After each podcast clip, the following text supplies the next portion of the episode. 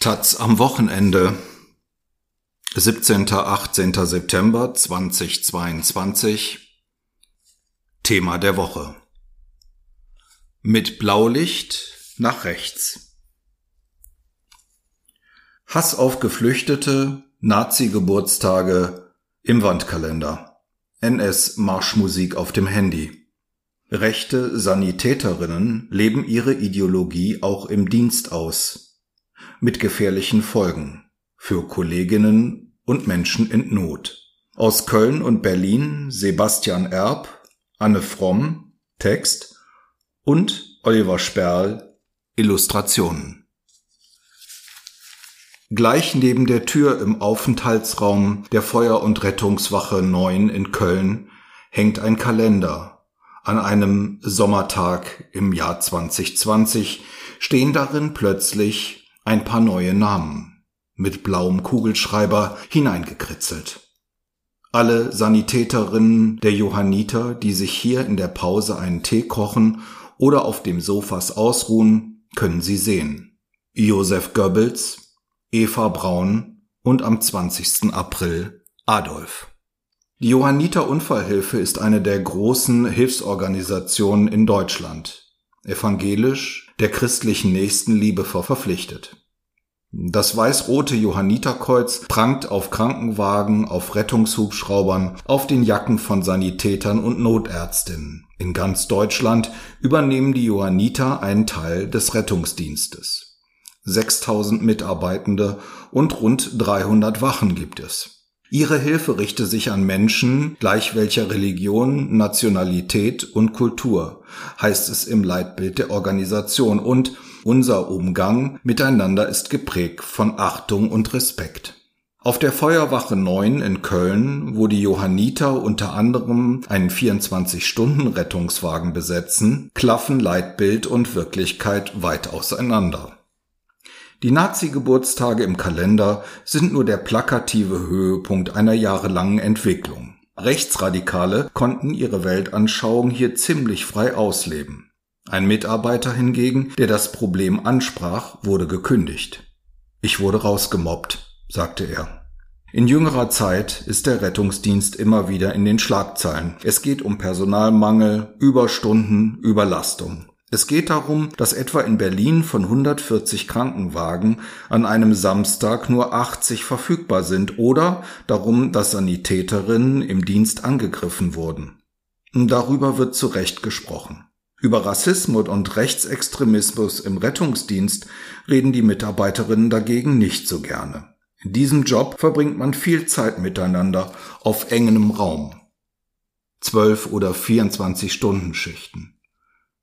Man rast zusammen mit Blaulicht durch die Stadt, man meistert emotionale Einsätze gemeinsam, das verbindet.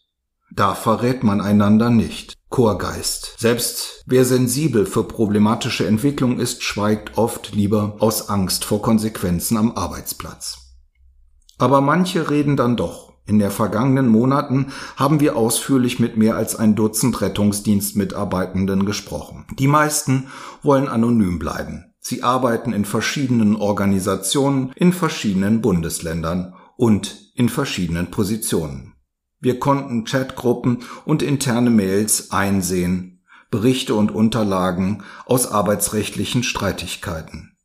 Wir stießen auf Rettungsdienstmitarbeiter, die sich gegenseitig ein NS-Lied auf dem Handy vorspielen oder gegenüber Kolleginnen äußern, dass sie ein Flüchtlingsheim lieber anzünden würden, als den Bewohnerinnen dort zu helfen. Alles Fälle, von denen die Öffentlichkeit bislang nichts weiß.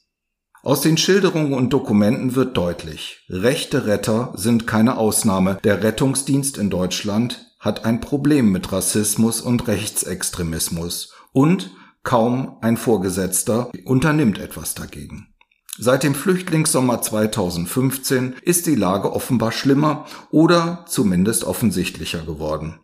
Leidtragend sind der Taz-Recherche zufolge vor allem Mitarbeitenden mit Migrationshintergrund und Patientinnen. Üble Spielchen auf Wache 9. Guido Schäpe, 52 Jahre alt, seit 2003 als Sanitäter auf der Feuer- und Rettungswache 9 in Köln-Mühlheim, kann heute nicht mehr sagen, wann genau es anfing. Es waren viele kleinere Dinge, die zusammen ein dunkles Bild ergeben.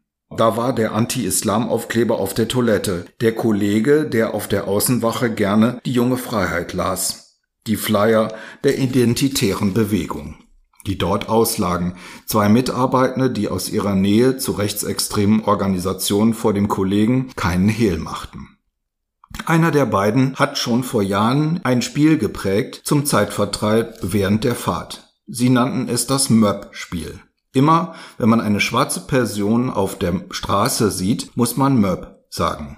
Gedanklich wurde dann eine Strichliste geführt. Das alles berichtet nicht nur Schäpe, es bestätigen auch mehrere seiner Kolleginnen. Fast 20 Jahre hat Guido Schäpe bei den Johannitern gearbeitet. Er hat sich fortgebildet, war erst Rettungssanitäter, dann Rettungsassistent und seit 2017 Notfallsanitäter.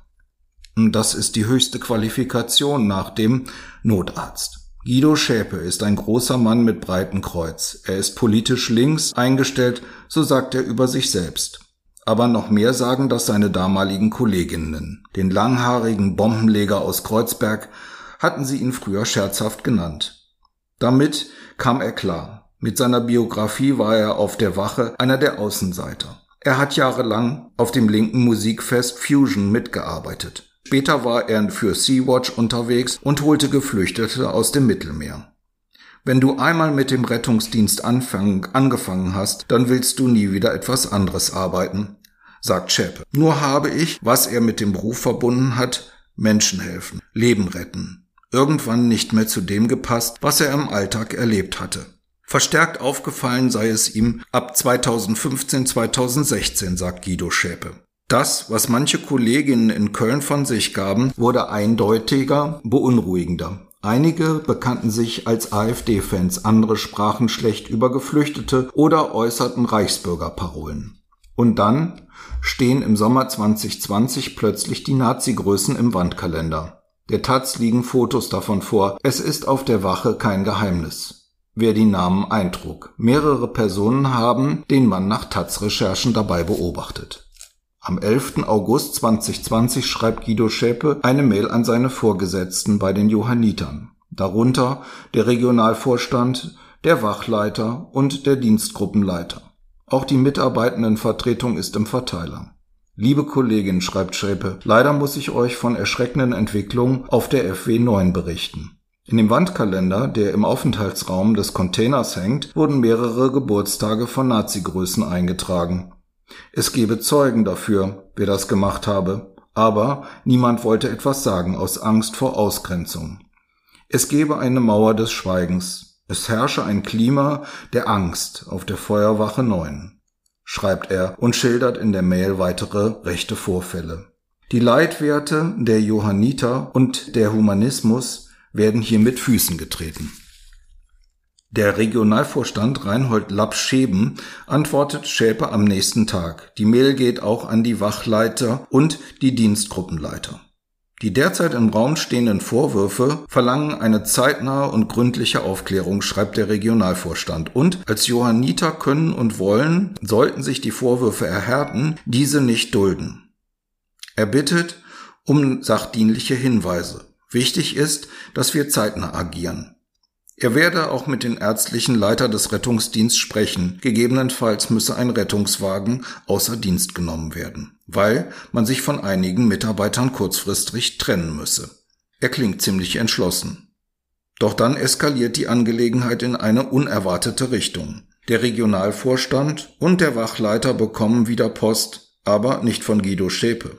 Betreff personeller Konflikt Feuer- und Rettungswache 9. Unterschrieben haben den Brief 20 von gut 50 Mitarbeitern der Wache. Auch der Dienstgruppenleiter soll darunter gewesen sein, erfährt Schäpe. Formuliert hat das Schreiben offenbar der Mann, der die Namen der Nazis in den Kalender eintrug. In dem Brief üben die Unterzeichnenden Kritik an Guido Schäpe. Er habe nur im Notarztfahrzeug eingesetzt werden wollen und nicht im Rettungswagen. Er hatte Wohnungen nicht betreten wollen, aus Angst vor einer Corona-Ansteckung. Dies sorgte für Unmut und Unverständnis bei den Mitarbeiterschaft. Nachdem Guido Schäpe darauf angesprochen worden sei, heißt es im Brief weiter, habe er an vermeintliche Ablenkung von einem eigentlichen Problem zu einem großen Paukenschlag ausgeholt, indem er seinen nicht vorhandenen Rassismus-Eklat ins Leben gerufen hat. Man werde es nicht hinnehmen, dass hier in unerträglicher Art und Weise das Personal der Rettungswache 9 in Verbindung mit vermeintlichem Rassismus gebracht wird. Guido Schäpe, so die Forderung, sollte die Wache verlassen. Nicht im Brief steht, dass auf der Wache einige Mitarbeitenden an Corona-Leugner ausgefallen sind und Schutzmaßnahmen offenbar nicht immer richtig eingehalten wurden. Mehrere Mitarbeiter verbreiten online Querdenkerparolen. Einer bezeichnet Karl Lauterbach in seinem WhatsApp-Account als Hurensohn. Und jetzt sollen nicht die rechten Retter gehen, sondern der Mann, der Rassismus und Rechtsextremismus angesprochen hat. Es kommt zu einem Treffen auf unterschiedlichen Ebenen. Zu 18 Einzelgesprächen mit Mitarbeitenden. Aber, aber, es gab keinen Willen, dass sich etwas ändert, sagt Guido Schäpe rückblickend. Der Wachleiter habe ihm empfohlen, die Umfeldbeleuchtung auszumachen, nicht mehr schauen, was die anderen so machen. Und der Dienstgruppenleiter habe ihm nahegelegt, er solle nicht dauernd in alten Wunden rumdrücken. So erinnert sich Schäpe. Der Wachleiter will nicht mit der Taz sprechen. Der damalige Regionalvorstand der Johanniter, Reinhold Lapp Scheben, ist nicht zu erreichen. Er ist inzwischen in Rente. Die Pressesprecherin der Johanniter Köln antwortet zunächst nur ausweichend auf Fragen. Der Mann, der die Namen in den Kalender geschrieben haben soll, stimmt einem Gespräch mit der Taz erst zu, sagt dann aber wieder ab. Als wir ihm Fragen schicken, behauptet er, er wisse nichts von einem Kalender. Er habe mit Nazis nichts zu tun. Er schreibt, woher nehmen Sie diese schwachsinnigen Falschinformationen? Wer startet hier eine Hetzkampagne? Nicht alle Kolleginnen auf der Wache sehen die Situation so dramatisch wie Guido Schäpe. Der sei als Linker eben angeeckt, sei ein sehr emotionaler Mensch, habe provoziert. Zur Entschuldigung führen manche an, auch die Geburtstage von Jesus und Stalin seien im Kalender vermerkt. Lieber Hetze als Hilfe. Eine Rettungswache an einem anderen Ort in NRW, sie wird vom Malteser Hilfsdienst besetzt, einer weiteren großen Hilfsorganisation in Deutschland. Sie ist katholisch und hat das Motto, weil Nähe zählt. Die Wache liegt in der Nähe eines Wohngebiets. Grasfreie Pflasterfugen, Vorstadtidylle. Mehrere Rettungswagen sind hier stationiert. 24 Stunden Bereitschaft, dazu kommen Krankentransporte. Genauer können wir den Ort nicht beschreiben, um unsere Quellen zu schützen. Die Mitarbeitenden hier kommunizieren in mehreren Chatgruppen. Eine hat einen offiziellen Charakter. Dort gibt es zum Beispiel um Dienstpläne und den Tausch von Einsatzschichten. In einer anderen Gruppe geht es um solche dienstlichen Belange nur am Rande. Diese Chatgruppe könnte, konnte die Taz einsehen. Die Kolleginnen schicken sich dort Fotos und teilen private Veranstaltungstipps. Vor allem machen sie Witze, posten Memes aus dem Internet. Einige davon haben Bezug zu ihrem Job. Etwa der Spruch, mit der Leitstelle ist es wie mit den Frauen. Wenn du glaubst, sie zu verstehen, bist du sicher komplett auf dem Holzweg. Manche Männer und Frauen aus der Gruppe verschicken sexistische Motive, etwa eine Fotomontage von Greta Thunberg mit riesigen Brüsten. Und dann sind da die rassistischen Inhalte. Ein Foto von Schwarzen mit Federschmuck, darüber steht, dass Kannibalen in Papua-Neuguinea Flüchtlinge aufnehmen werden und der Satz, damit ist das Thema gegessen. Einer verschickt das Foto von einem schwarzen Jungen mit dem Text, das ist Mabuto. Sein Schulweg beträgt täglich drei Stunden. Spende jetzt fünf Euro und wir kaufen eine Peitsche. Und wir garantieren, dass der Faule mh, hm, Sternchen, Sternchen, Sternchen, Sternchen es in acht Minuten schafft. Das N-Wort ist ausgeschrieben. Niemand in der Gruppe reagiert darauf. Niemand sagt, lass das. Der Rettungsdienst, das hören wir immer wieder, ist ein hartes Geschäft aggressive Patientin, anstrengende Einsätze, schlaflose Nächte. Da braucht man etwas, um sich abzureagieren. Deswegen hatten viele im Rettungsdienst einen derben Humor. Nur ist das, was in den Chatgruppen geteilt wird, eben keine harmlose Witzelei mehr. Der Rassismus beschränkt sich nicht auf die, auf die Chatgruppe. Auf der Malteserwache werden Mitarbeiterinnen von ihren eigenen Kolleginnen rassistisch beschimpft, ergibt unsere Recherche. Ein Mitarbeiter, der aus dem Iran nach Deutschland gekommen ist, er wurde als Kameltreiber bezeichnet, eine andere Mitarbeiterin mit Migrationshintergrund als Scheiß-Ausländerin. Rettungsdienstmitarbeitende aus ganz Deutschland berichten von solchen Vorfällen. Eine junge Frau mit Migrationshintergrund, die im freiwilligen sozialen Jahr bei Arbeiter-Samariter-Bund abgebrochen hat, sagte der Taz, es war die schlimmste Zeit meines Lebens. Wie sie sind es oft jüngere Personen, die für Rassismus und Sexismus sensibilisiert sind. Dahinter steht auch ein Generationskonflikt beim Rettungsdienst. Die Jüngeren sind oft besser ausgebildet, haben aber weniger zu melden, weil sie in dem strengen hierarchischen System weiter unten stehen. Da ist der Sanitäter, der beim Einsatz im Fußballstadion die Spieler eines, Spieler eines türkischen Vereins als Dreckskanacken bezeichnete. Das ist der Dienstgruppenleiter, der einen Praktikanten sagte, deinen Nachnamen kenne ich eh nicht aussprechen, ab sofort bist, bist du ISIS oder Taliban. Und da ist der Mann auf der Malteser Rettungswache in NRW. Ein Notfall in einem Flüchtlingsheim. Der Rettungsdienstmitarbeiter sagt, ich würde die Flüchtlinge lieber anzünden, als einen von ihnen zu helfen. Drumherum hätte ein knappes Dutzend Kolleginnen gestanden. So schildert es eine Person, die dabei war. Die meisten hätten gelacht. Der Landesverband der Malteser in Nordrhein-Westfalen teilt auf taz Anfrage mit, diese Vorfälle seien auf Landesebene nicht bekannt. Man gehe ihnen selbstverständlich unverzüglich nach. Wir verurteilen so ein menschenverachtendes Verhalten, generell um insbesondere in unseren eigenen Reihen, sagt ein Sprecher. Die Sprüche unter Kolleginnen sind das eine. Sie sorgen dafür, dass etliche Sanitäterinnen ihren Job weniger gern machen. Besonders natürlich diejenigen, die direkt von rassistischen Bemerkungen betroffen sind. Sie kapseln sich auf der Wache ab, kündigen schließlich vielleicht. Aber dabei bleibt es nicht. Die rassistische Einstellung der rechten Retter hat auch Auswirkungen auf ihre zentrale Aufgabe. Verletzten und kranken Menschen helfen, Leben retten. Wer in Not ist, muss dem Personal des Rettungsdienstes vertrauen. Man könnte sagen, er oder sie ist diesen Menschen ausgeliefert, hat selten Chancen, sich zu wehren, weiß nicht, welche Diag Diagnostik notwendig ist und welche nicht. Wer nicht gut Deutsch spricht, ist in der Not noch verletzlicher. Werden schwarze, muslimische, eingewanderte Menschen schlechter behandelt als weiße Deutsche? Morbus Bosporus, es gibt einen Be Begriff, der in keinem normalen Medizinlehrbuch steht, der im Alltag des Rettungsdienstes aber in vielen Situationen benutzt wird, als sei er ganz normaler Fachbegriff. Morbus Bosporus. Manchmal ist auch von Morbus Mediterraneus die Rede, die von dem Südländer-Syndrom. Manche sagen auch schlicht TMS. Türke mit Schmerz. Gemeint ist immer dasselbe. Die Begriffe werden verwendet bei Menschen, von denen angenommen wird, dass sie ursprünglich nicht aus Deutschland kommen, sondern irgendwo aus dem Süden. Mittelmeerraum, Nahe Osten. Das wird an ihrem Aussehen festgemacht oder schlicht am Namen. Diese Menschen hätten ein anderes Schmerzempfinden, so sehen es offenbar viele im Rettungsdienst. Sie äußerten heftige Schmerzen, obwohl es gar nicht so schlimm sei.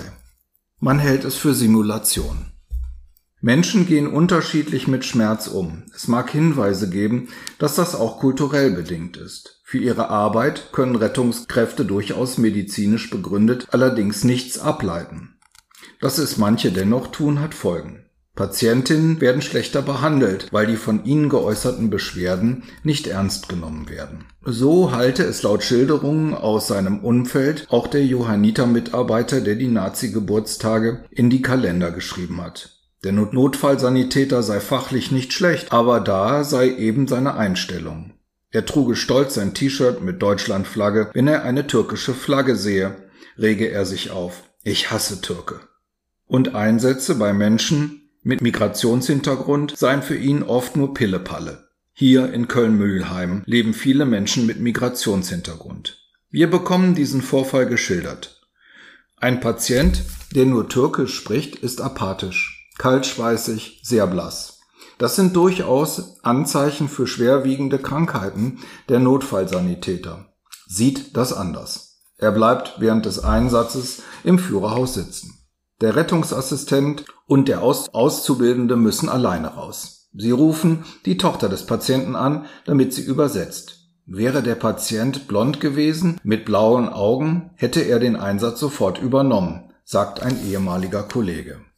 Morbus Bosporus, immer wieder. Ich habe den Begriff bestimmt hundertmal gehört, sagt ein langjähriger Notfallsanitäter, der für das Deutsche Rote Kreuz in Rheinland-Pfalz und Hessen im Einsatz war.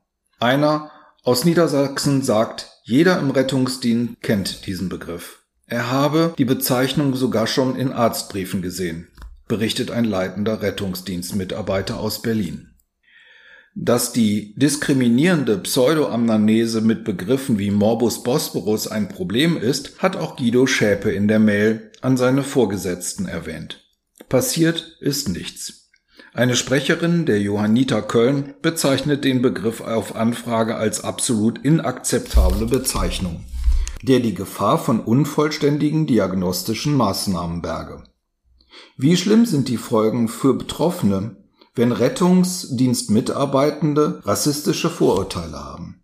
Allzu oft lässt sich das nur schwer sagen. Bei Notfallbehandlungen besteht ein gewisser Ermessensspielraum, Legt man nach einem Sturz ein EKG an, weil es eine organische Ursache geben könnte? Lässt man einen Verletzten zum Rettungswagen laufen oder trägt man ihn? Mehrere Rettungsdienstmitarbeiterinnen berichten der Taz, dass sie erlebt haben, wie dieser Spielraum bei von Rassismus betroffenen Menschen eher weit ausgedehnt wird und das nicht zugunsten der Patientinnen.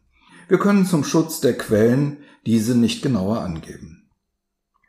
Ein weiterer Einsatz der Johanniter in Köln. Eine Frau mit Kopftuch krümmt sich auf der Straße plötzlich unter heftigen Unterleibsschmerzen, liegt im Embryonalhaltung auf dem Boden. Passanten wählen die 112. Aber die Rettungsdienstler nehmen das nicht richtig ernst. Nach dem Einsatz hätten sie Witze gemacht über das Kopftuch. Abgefuckt. Und gemeint, nur wegen der Re Regelblutung macht die so eine Show. Dabei sei noch gar nicht klar gewesen, was sie hatte. Auch auf die Malteserwache in NRW berichtet man uns, dass viele Kollegen bestimmten Menschen nicht helfen wollen. Die haben keinen Bock auf die Behandlung von Geflüchteten. Sie würden damit keine richtige Amnese erheben, keine Vitalparameter, sie würden nicht viele Fragen, viele Fragen um den Patientinnen nur in den Rettungswagen verfrachten und ins Krankenhaus fahren. Wer versucht nachzuweisen, dass ein Notfallpatient schlechter behandelt wurde, weil er nicht weiß, ist oder einer arabisch klingenden Nachnamen hat, hat es schwer. Das zeigt ein Fall aus Delmenhorst, der in der Öffentlichkeit immerhin für Empörung gesorgt hat. Dort starb im März 2021 der 19-jährige Husai K. im Polizeigewahrsam. Warum? Das ist bis heute unklar. Aber seine Freunde und Familie glauben, dass sein Tod hätte verhindert werden können, wenn zwei Rettungsdienstmitarbeitende ihn besser behandelt hätten. Kusai K. war mit einem Freund von Polizisten beim Kiffen erwischt worden. Als er zu entkommen versuchte, setzten die Polizisten Pfefferspray ein, warfen K. zu Boden und fesselten ihn. Routinemäßig wurde ein Krankenwagen dazu gerufen. Aber die Rettungskräfte behandelten Kusai K. nicht. Er habe die Hilfe verweigert gaben sie später an. Eine Stunde nach dem Eintreffen kollabierte K. auf der Polizeistation und wachte nicht mehr auf. Die Anwältin Lea Vogt vertritt die Angehörigen von Kusai K. Sie hat Anklagen gegen die Polizisten und gegen die beiden Rettungskräfte erstattet, unter anderem wegen unterlassener Hilfeleistung.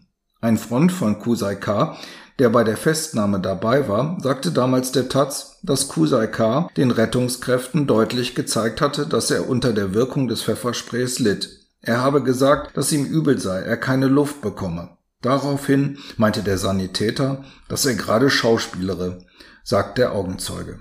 Anwältin Vogt sieht keine Anhaltspunkte dafür, dass Kusai K. unmittelbar am Pfefferspray gestorben ist. Aber hätten die Sanitäter ihn am Ort der Festnahme ordentlich untersucht, hätten sie den Grund für sein Unwohlsein vielleicht gefunden und damit seinen Tod verhindern können. Die Delmenhorster Rettungsdienstchef wies die Vorwürfe zurück. Drei Monate nach dem Tod von Kusai K. wurde das Verfahren gegen die Rettungskräfte eingestellt. Rettungskräfte seien nicht zu Hilfe verpflichtet, wenn jemand Hilfe ablehne, so die Staatsanwaltschaft. Fehlende Kontrolle. Einige haben so viel Erfahrung im Rettungsdienst wie der Arzt Alex Lechleutner, weißer Vollbart, 63 Jahre alt. Seit 1994 ist er bei der Feuerwehr in Köln tätig. Seit 1996 sitzt er im Landesfachbeirat für den Rettungsdienst beim Ministerium für Gesundheit in NRW. Professor ist er nebenbei auch noch. 2020 wurde er mit dem Deutschen Preis für Notfallmedizin ausgezeichnet. Lechleutner ist ärztlicher Leiter des Rettungsdienst in Köln und damit oberster Chef für knapp 2000 Mitarbeitende. 170.000 Einsätze fahren die im Jahr. Einmal pro Woche ist er selbst noch als Notarzt unterwegs. Er will den Bezug zum Alltag nicht verlieren. In den meisten Kommunen ist der Rettungsdienst ähnlich organisiert wie in Köln. Die Berufsfeuerwehr löscht nicht nur Brände, sie fährt auch einen relevanten Teil des Rettungsdienstes. Den Rest erbringen Dienstleister wie die Johanniter und Malteser. Der ärztliche Leiter hat die Aufgabe, die Qualität der Rettungsdienste zu sichern. Bei einem Videogespräch im Juni sitzt Alex Lechleutner in seinem Büro in Köln. Er will erstmal ein paar grundsätzliche Dinge sagen. Die Leute, die in diesem Job arbeiten, seien von Grundsatz her gut, aber sie stehen unter hohem Druck. Da kann schon mal was passieren, denn die Arbeit eines Rettungsdienstmitarbeiters sei oft die eines Streetworkers. Wir haben häufig mit Patientinnen zu tun, die den Rettungsdienst gar nicht angerufen haben oder gerufen haben, die obdachlos sind oder im Drogenmilieu, sagt er. Da müssen sie dann häufig erstmal Konflikte schlichten. Wir sprechen ihn auf rechtsextreme Vorfälle an. Lechleutner sagt, solche Vorfälle müssten bei ihm landen. Er würde sie dann bewerten, Einzelfall oder systematisches Problem. Man würde solche Dinge mit der jeweiligen Hilfsorganisation dann umfänglich besprechen. Nur, der ärztliche Leiter bekommt offenbar sehr wenig von diesen Vorfällen mit. Ich kenne da nur einen einzigen konkreten Fall, sagt er, aber der ist abgeschlossen und Jahre her. Das haben wir zur Zufriedenheit aller gelöst. Die Vorfälle auf der Feuerwache 9, nie davon gehört, sagt Lechleutner. Auf Taz Nachfrage räumt eine Sprecherin der Johanniter Köln ein, dass Lechleutner nie offiziell informiert wurde. Die Taz hat im Juli 2022 in 20 größten Städten gefragt, ob es bei den dortigen Rettungsdiensten rassistische oder sexistische Vorfälle gab. Die jeweiligen ärztlichen Leiter des Rettungsdienstes mussten es erfahren, wenn gegen eine Sanitäterin Disziplinarmaßnahmen eingeleitet wurden. Wer die Antwort aus den Rathäusern liest, kann sich denken, alles bestens, denn dort sind so gut wie keine Vorfälle bekannt. Nur Bremen, Berlin und Düsseldorf und Dresden listen ein paar Dinge auf. In Berlin werde strafrechtlich ermittelt wegen rechtsextremer Verdachtsfälle bei der Feuerwehr. Über einen Mitarbeiter in Düsseldorf wurde bekannt, dass er Mitglied der Neonazo-Vereinigung Bruderschaft Deutschland war. Er wurde in ein Aussteigerprogramm des Rechts für Rechtsextreme geschickt. Es ist kein Zufall, dass vor allem dort Fälle genannt werden, wo Medien bereits berichtet hatten. In Hamburg hatte es demnach mehrere wenige Fälle gegeben, in denen sich Mitarbeitende in beleidigender und sexistischer Art auch gegen Patientinnen und nicht nur gegenüber Kolleginnen äußerten. Wir haben die Kommunen auch gefragt, ob die Begriffe Morbus Bosporus oder Morbus Mediterraneus im Rettungsdienst gebraucht werden. Alle antworten Nein. Aus Dresden heißt es, die Begriffe seien weder bekannt, noch werden sie im Rettungsdienstbereich Dresden verwendet. Ein Sprecher der Stadt Bochum schreibt, den Begriff Morbus Bosporus gebe es bei ihnen nicht. Dabei müssten die Mitarbeitenden dazu auch nicht geschult werden. Es klingt so, als hätten viele Verantwortliche noch nie mit den Hilfsorganisationen gesprochen und schon gar nicht mit denen, die täglich im Rettungswagen unterwegs sind. Auch Alex Lechleutner behauptet, Morbus Bosporus ist kein gängiger Begriff unter Mitarbeitern des Rettungsdienstes Köln. Versucht er Dinge unter den Tisch zu kehren? Oder weiß er wirklich nicht, was in dem Dienst vor sich geht, den er verantwortet? Für letzteres spricht, wie Lechleutner seine Aufgabe definiert. Mir ist es wichtig, dass die Mitarbeiter im Rettungsdienst wissen, dass ich nicht derjenige bin, der sie nur negativ beurteilt, sagte er. Bei den vielen belastenden Einsätzen könnte es schon mal sein, dass die Rettungsdienstleute nicht souverän reagieren. Aber so etwas müssen sie im Gesamtkontext beurteilen. Ich will da nicht der Schiedsrichter sein. Aber wer denn? Die Hilfsorganisationen selbst erheben kein Interesse daran, Probleme offenzulegen und am Bild des Rettungsdienstes zu kratzen. Sie wollen ja auch in Zukunft beauftragt werden und Geld verdienen. In Köln bekommen die Johanniter allein für den Rettungsdienst rund 11 Millionen Euro im Jahr überwiesen. Lebensretterinnen, das sind eigentlich die Guten. Aber es gibt dann auch die Rettungsrambos, denen es gefällt, Macht zu haben. Das ist ein Begriff, den wir tatsächlich von Sanitäterinnen selbst hören. Mit Blaulicht und Martinshorn durch die Stadt heizen, dass Menschen auf sie angewiesen sind, mächtig sein, wie ein Polizist oder eine Soldatin. Ohne Waffe zwar, aber mit der Entscheidungsgewalt über Leben oder Tod. Manche glauben, sie seien Gott, sagte ein Rettungsdienstmitarbeitende. Die Hilfsorganisationen, das sind keine kleinen Vereine, noch wenn es so klingen mag. Faktisch sind sie große Konzerne. Die Johanniter etwa machen mehr als 1,5 Milliarden Euro Umsatz im Jahr, mehr als ein Drittel davon mit dem Rettungsdienst und Krankentransporten. Ein gutes Image ist wichtig. Die Sanitäterinnen sind in gewisser Weise immer auch Werbefiguren. Wenn ein Rettungswagen mit einem leuchtenden Schriftzug auf der Straße steht, bringt das womöglich den ein oder anderen dazu, an die Organisation zu spenden. Und noch entscheidender, der Personalmangel. Bundesweit fehlen rund 20 bis 25 Prozent der benötigten Rettungskräfte, schätzt die Gewerkschaft für die Beschäftigten der Kommunen. Von Schleswig-Holstein bis Bayern klagen die Verbände über Fachkräftemangel bei steigenden Einsatzzahlen. Die Situation dürfte sich in den kommenden Jahren mit einer Gesellschaft, die immer älter wird, noch verschlimmern. Das oberste Ziel der Rettungsdienstorganisation ist es, die Schichten besetzt zu bekommen. Erst der Dienstplan, dann die Moral. Jemanden zu kündigen, können sich die Organisationen kaum leisten. Deswegen können sich die Mitarbeitenden viel herausnehmen. Das fängt beim zu spät kommen an, geht über schlampige Desinfektion der Rettungswagens und endet in weiter bei offenem Rechtsextremismus. NS Lied und Gelächter. Martin N., Name geändert, fängt im März 2021 als Rettungssanitäter im Frechen an, einer mittelgroßen Stadt im Rheinland, im Nebenjob. Er bleibt nicht einmal drei Tage, dann kündigt er. Er hält es einfach nicht aus. Die Wache Frechen ist ein graubrauner Klotz am Stadtrand, eröffnet 2017 neben dem Gymnasium. Das alte Gebäude war zu klein geworden. In der modernen Wache ist es unter einem Dach. Die Freiwillige und die Berufsfeuerwehr, der Rettungs auf dem Wagen steht, wir fahren, damit Sie leben. Für den Rettungsdienst ist hier die Feuerwehr zuständig die der Stadtverwaltung untersteht. Es gibt in den vergangenen Jahren einige Rechtsextremismus-Skandale bei deutschen Feuerwehren. Den wohl schwersten in Bremen. Im Herbst 2020 flogen dort Chatgruppen mit Hakenkreuzen rassistischen, antisemitischen und sexistischen Sprüchen auf.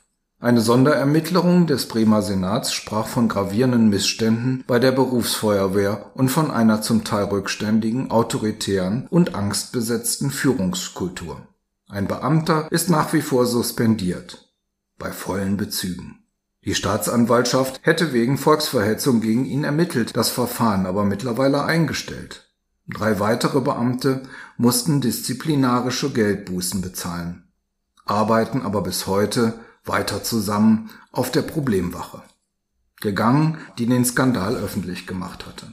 Auch auf der Wache in Frechen fällt Martin N. sofort auf, dass seine neuen Kollegen rassistische und frauenverachtende Wörter benutzen. Ausschlaggebend für seine Kündigung sei gewesen, was sich schon an seinem zweiten Tag bei Dienstantritt abgespielt hat. Die Verharmlosung, wenn nicht gar Verherrlichung nationalsozialistischen Gedankenguts erlebte ich, als das Handy eines Beamten klingelte.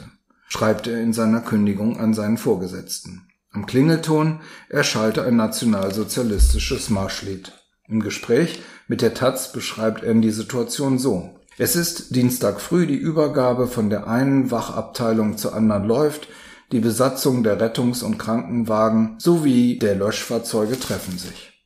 Von der anderen Seite des Raums habe erst Musik, er äh, erst Musik gehört und gedacht, es sei ein Klingelton. Vielleicht habe aber auch jemand absichtlich etwas auf dem Handy abgespielt. Das NS-Marschlied Erika mit Text. Nur die Heide blüht ein kleines Blümelein und das heißt Erika heißt es darin. Er habe das Lied erkannt, sagt Markus, weil er kurz zuvor eine Doku über rechte Symbolik angeschaut habe, in der das Lied vorgekommen sei. Tatsächlich wird es im Internet häufig zur Untermalung rechter Inhalte verwendet. Komponiert hat es Herms Niels, Hitlers musikalischer Oberzeremonienmeister. Das Lied ist nicht verboten, aber es ist unzweifelhaft ein Propagandawerk der Nazis. Als das Lied auf der Wache losging, hatten aus allen Ecke Leute schallend gelacht, sagte Annie.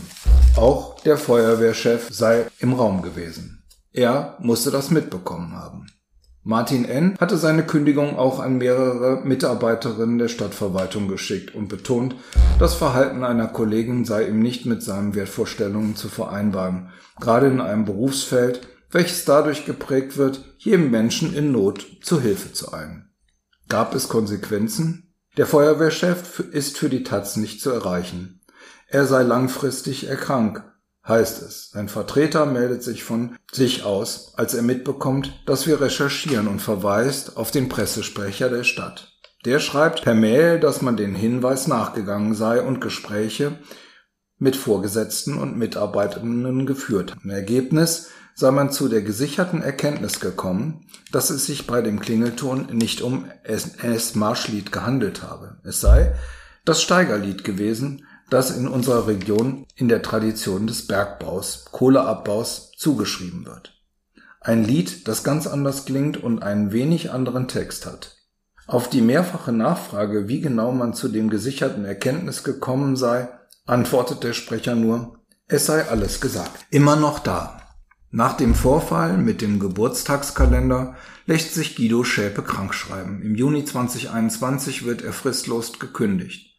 Dagegen klagt er vor dem Arbeitsgericht. Er erhält eine Abfindung und verlässt die Johannit. Nun hat er sich entschieden, an die Öffentlichkeit zu gehen, mit seinem vollen Namen. Denn ich möchte, dass sich im Rettungsdienst wirklich etwas verändert. Die internen Beschwerden hätten ja nichts bewirkt. Er sagt, er möchte andere ermutigen, ebenso den Mund aufzumachen, wenn sie etwas mitbekommen, das nicht in Ordnung sei. Auch er selbst habe zu lange geschwiegen. Guido Schäpe ist nicht der Einzige, der sich in seiner Zeit bei den Johannitern gemobbt fühlt. Andere Kollegen haben ebenfalls deswegen die Wache verlassen. Einer beklagt sich, er sei von Vorgesetzten angeschrien und beleidigt worden. Doch auch die Problemfälle gehen.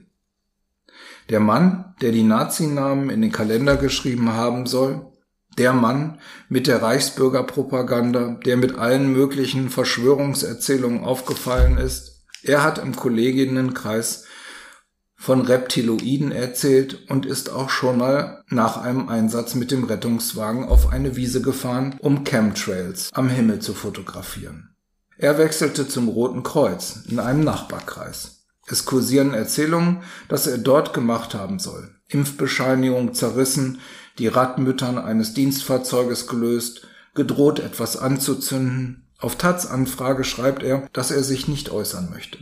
Eine Sprecherin des DRK-Verbandes sagt, die Vorwürfe seien ihr nicht bekannt. Fakt ist, dass der Mann auch diese neue Stelle wieder verlassen hat. Die Johanniter in Köln antworten schließlich doch noch auf man manche unserer Nachfragen. Leider habe man die Person, die die Namen in den Kalender geschrieben hat, nicht feststellen können, schreibt die Sprecherin. Und aus heutiger Sicht müssen wir konstatieren, dass es im Sommer 2020 erkennbar Fehlentwicklungen und Fehlverhalten in der Rettungswache gegeben hat. Sie kündigt eine engagierte Untersuchung des Vorgehens von 20 von 2020 an und dass man sich intensiv Präventionsmaßnahmen werde. Grundsätzlich wird Ärger im Rettungsdienst gern geräuschlos geregelt. Im Zweifel gibt es eine Abfindung, aber das ist offenbar gar nicht immer möglich. Mitarbeitende, die negativ aufgefallen sind, wechseln einfach den Arbeitgeber. Sie werden schließlich überall gesucht. Auch die beiden Rettungsdienstmitarbeitenden von der Feuerwache 9, die für ihre Nähe zur identitären Bewegung bekannt waren, sind nicht mehr bei den Johannitern in Köln beschäftigt. Sie sind nun im Rheinisch-Bergischen Kreis tätig, immer noch gemeinsam, immer noch bei den Johannitern. Als wir einen der beiden Männer anrufen, sagt er, er kenne die identitäre Bewegung nicht und wolle nicht in eine Schublade gesteckt werden. Ich habe kein Interesse an diesen, dieser Fragerei, sagt er und legt auf. Laut der internen Regularien der Johanniter müssen beide Regionalverbände zustimmen, wenn Angestellte von einem in den anderen wechseln. Offenkundig, Rechtsradikale können also einfach weiterziehen, es scheint keinen zu interessieren. Der Notfallsanität, der die Nazi-Größen in den Wandkalender eintrug, einen Hass auf Türken hegt und der offenbar nicht alle Patientinnen gleichermaßen behandeln will, arbeitet inzwischen wieder für die Johanniter auf der Feuerwache 9 in Köln-Mühlheim. Die dortige Mitarbeitervertretung hat der Wiedereinstellung zugestimmt. Er ist als Praxisanleiter auch für die Ausbildung neuer Kolleginnen zuständig.